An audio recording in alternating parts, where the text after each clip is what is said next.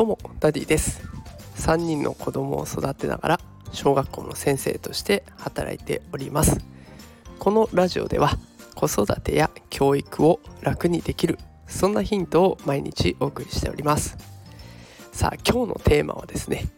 あ読書の秋ということで読書感想文です。限りある時間の使い方生産性を上げれば忙しくなるというテーマでお送りしていきたいと思います、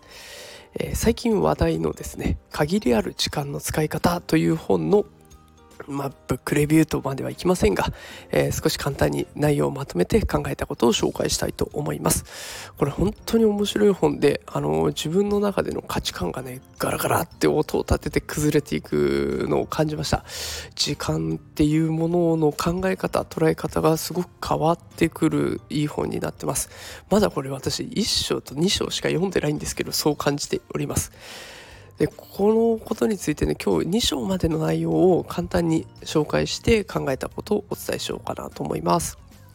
えー、まずですね伝えたいこととしてはやりたいこと全てはできないと受け止めるこれが一つ大事なメッセージとして挙げられております。でそもそもこの時間っていうのをテーマにしている本なんですけれども時間っていつから生まれたのかでこれを考えてみると産業革命で明確に広まったというふうに言われているそうです。でそこの産業革命の以前の世界ではね働くっていうことは日が沈むまで働いたらいくらもらえるとかあとこれを作ったら代わりに食料をもらえるとかっていう物々交換だったりとかもうその太陽の動きで一日終わったに日が沈んだね。だからこれはあげるねっていうようなこんな感じだったらしいんです。だから時間っていう明確な概念がなかったんだけれども産業革命に入ると資本家が労働者を使って効率よく製品を作り出すと。いうこういう考え方が広まってくるわけなんですよね。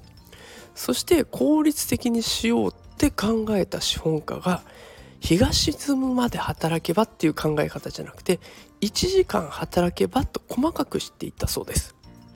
だからそうすると日が沈むまでってなると長い区分になってしまっていて、まあ、要はねあのご飯食べてるとか休憩してるとかっていうところも、まあ、全部ひっくるめての話になってくるんだけど1時間単位で見てきたら働いてない時間はお給料お金を上げる必要がなくなると。ね、効率よく、えー、その人の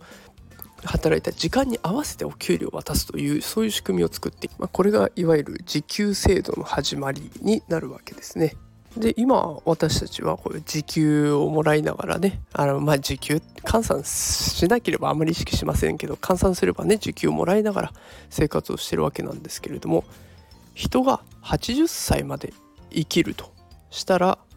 人生全てカウントした時に4,000週間って人生幕を閉じるらしいんですよ。4000週間たった4000週間で終わっちゃうと。でその中でもう仕事でもねこういう自分のイメージするキャリアを描いて理想的な活躍をしてで家庭でも思い描いていた理想的な家族を築き上げてで自分のやりたいことを全てやりきる。もう趣味もやりたいことも全部やりきる。なんてできるわけがないですよね4,000週間。でもそれでも人間ってやることリスト今目の前に抱えてるリストを片付けたら効率よくやってしまえば時間が生まれてやりたいことができると思い込んじゃうんですよね。私ももう目の前のやることリストどれだけ早く終わらせるかっていうところ結構考えちゃう時あります。でこれみんな人類みんなが共通のルールの上で生きていることがあってそれが死んだらゲームオーバーなんですよ。これ誰にでも公平に与えられているルール。死んだら終わり。でもこのルールを見て見ぬふりして本当にやらないといけないことを無視して生産性を上げる。目の前の仕事を片付けていく。やることを片付けていくっていうことに必死になっちゃう。本当に大切なことは全て後回しにしてしまっていると。これが今私たちが生きている生産性を上げて生きていこうっていうこういう仕組みになってるわけなんですよね。でこの生産性を上げるっていうところが結構厄介で生産性を上げれば上げるほどやることが増えるということも書かれていました。生産性を上げるなんで上げるかって言ったらやっぱり効率的に何かをしたい。でそのために今いろんな道具が開発されている。例えばスマホ。これはすごく画期的な道具ですよね。これまで家に帰んないとパソコンを開かないとできなかった作業がほとんど片手でできちゃうし。これ聞いてくださってる方もスマホで聞いてくださってる方いっぱいいらっしゃると思います。知らない人のこういう放送もスマホ一つあれば聞けちゃう。で SNS やれば知らない人とも簡単につながれると。インターネットが登場する前の人たちがこの状況を見たらもうびっくりですよね。で生活が便利になった分私たちは新しい悩みが増えちゃったんです。メールとか LINE 返信してないなとか SNS なんでフォロワー伸びないんだろうとかネット上の人はこんなに活躍してるのになんで自分は全然ダメなんだとか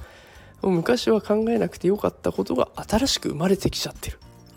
生産性を上げようと思って生まれた技術で私たちはもっと忙しくなっちゃってる。これが現実なんですね。ここから考えられるところ。